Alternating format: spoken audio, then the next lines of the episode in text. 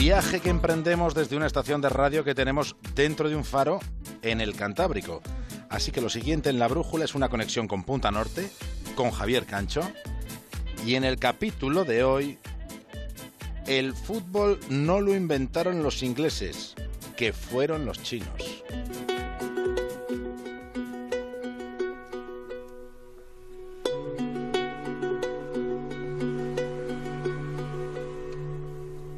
He venido a hablar de mi libro, pero como nunca tuve la osadía de escribir uno, mi libro es uno que escribió otro, otro que siendo uno procuró ser de todos.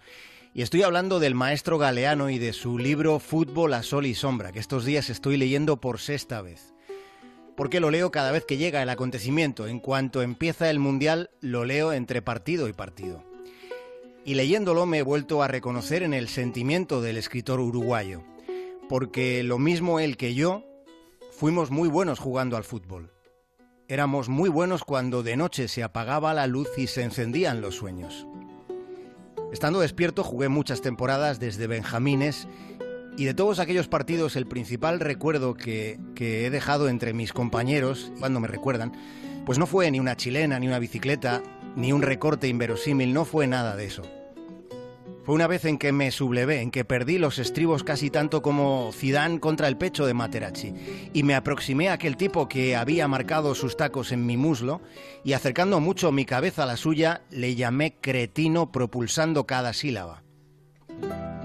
Y luego en el vestuario tuve que aguantar la sorna de mis compañeros que me preguntaban si es que en Vallecas no nos enseñan a insultar.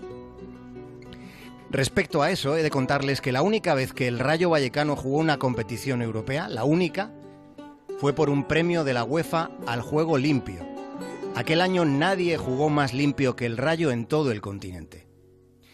Este que les cuento es un ejemplo más de los muchos que demuestran que el fútbol es el arte de lo imprevisto.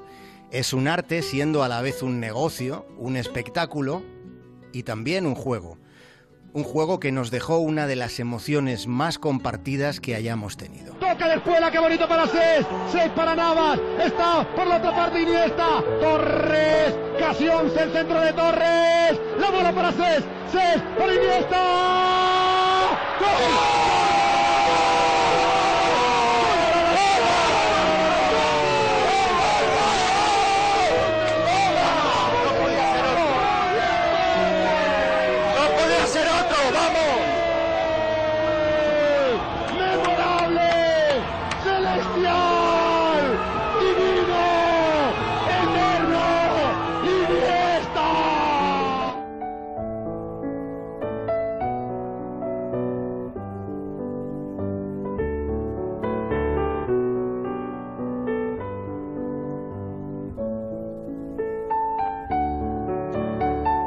Redención de David Egea.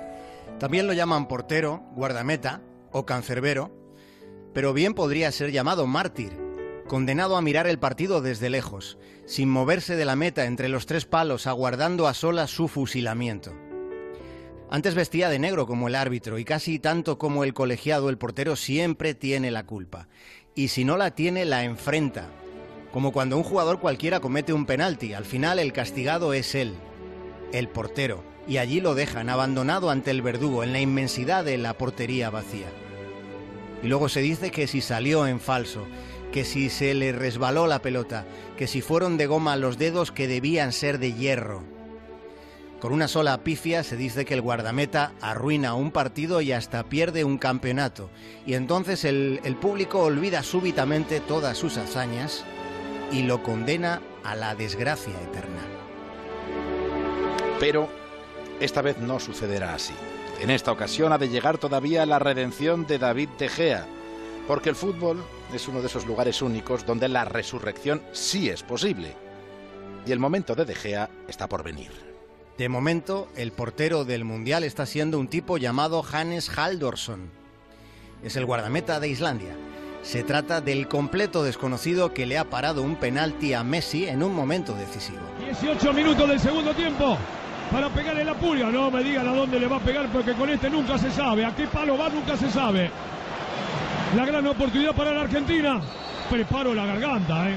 ¿Cómo no prepararla con la pulga? Messi, atacó el arquero, atacó el arquero, va Vanega, al centro de Vanega. Ay Dios, si falla Messi, estamos en el horno, Gustavo.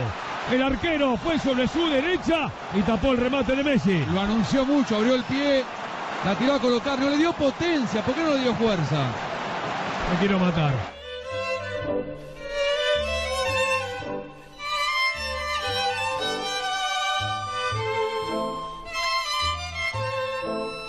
Primero resulta que con Messi nunca se sabe por dónde puede tirar el penalti.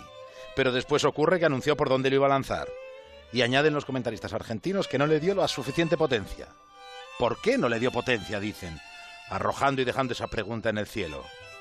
Como si en el suelo no hubiera habido un portero. Como si por ser islandés no tuviera derecho al mérito.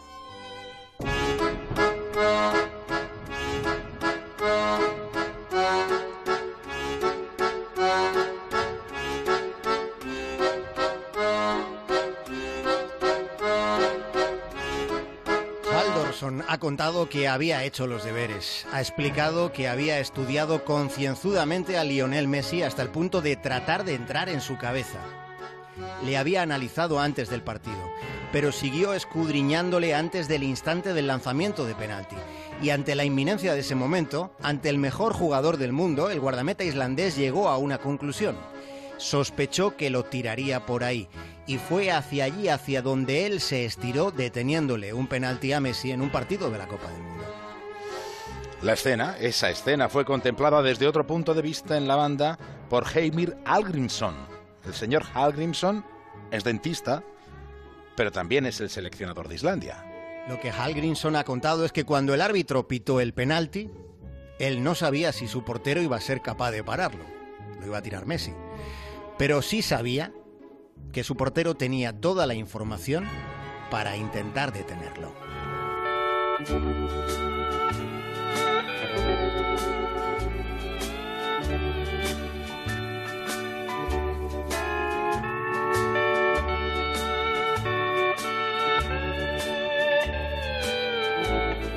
Islandia es un país de algo más de 300.000 habitantes. Es como si Gijón fuera un país. Y esta es la primera vez que Islandia participa en un mundial. Y en contra de lo que se pueda pensar, su empate ante Argentina no fue un episodio épico. El juego desplegado por los islandeses en ese partido es el resultado de la planificación. Sí, se trata de estrategia.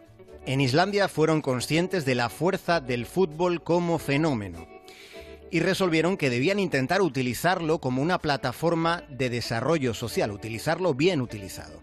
Islandia es un país donde los policías no llevan pistola, pero también donde hay una decidida voluntad de fomentar la cooperación, enseñando esa cooperación y su importancia desde la escuela.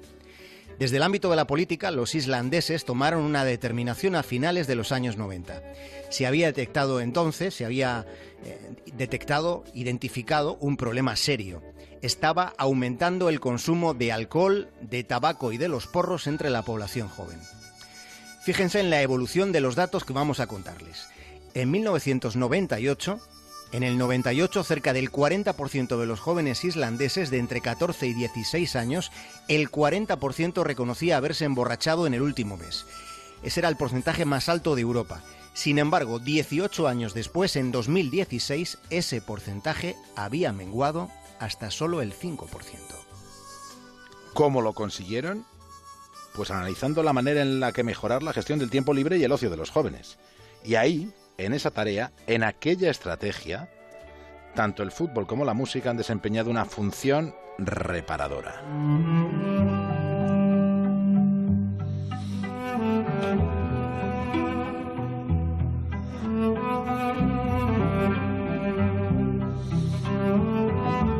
Fue así como en 20 años Islandia se llenó de campos de fútbol.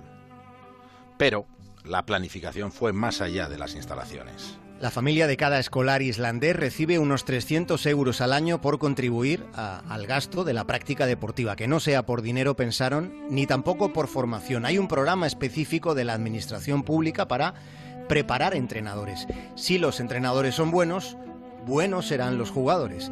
Por eso también hay becas para que esos preparadores mejoren sus conocimientos, tengan, tengan otras perspectivas en centros de alto rendimiento deportivo en otros países. Y todo esto, ¿eh? todo esto sin haber renunciado al espíritu amateur que consideran tan importante.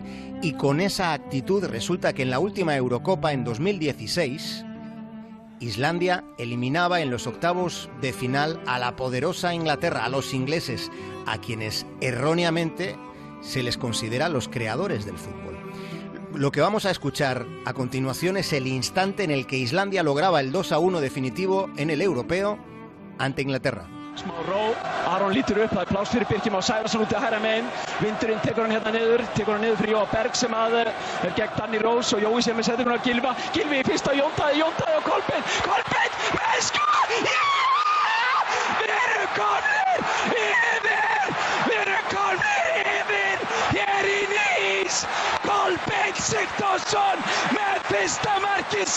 Á EM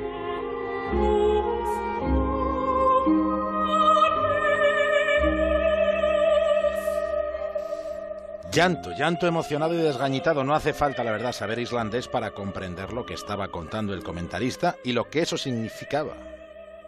Fíjense, la quinta parte del país está estos días en Rusia siguiendo el Mundial, pero hay algo más en la forma de entender el deporte en Islandia que también nos parece, la verdad, muy sugerente. Sí, porque en esa isla se celebran con igual satisfacción los méritos del deporte masculino que los del femenino. Islandia es un país que dará que hablar más todavía por sus parámetros de igualdad entre mujeres y hombres sin viceversa. Puede que no haya ningún otro lugar en el mundo donde la igualdad sea más real que allí.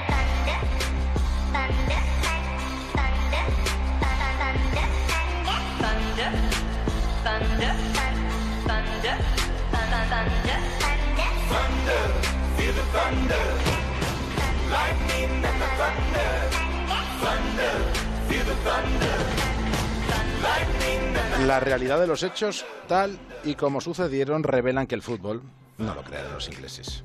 No fue así. No fue como nos lo han contado.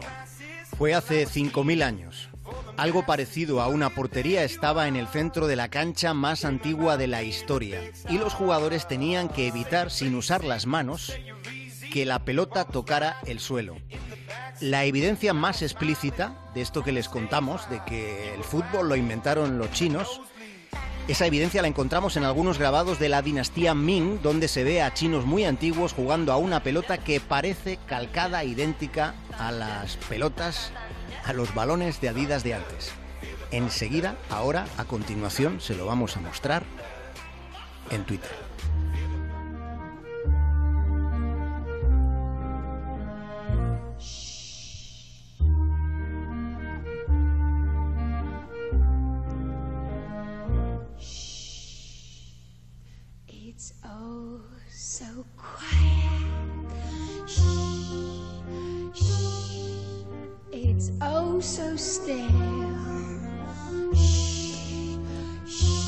Hasta mañana, Javier Cancho. Hasta mañana, David el cura.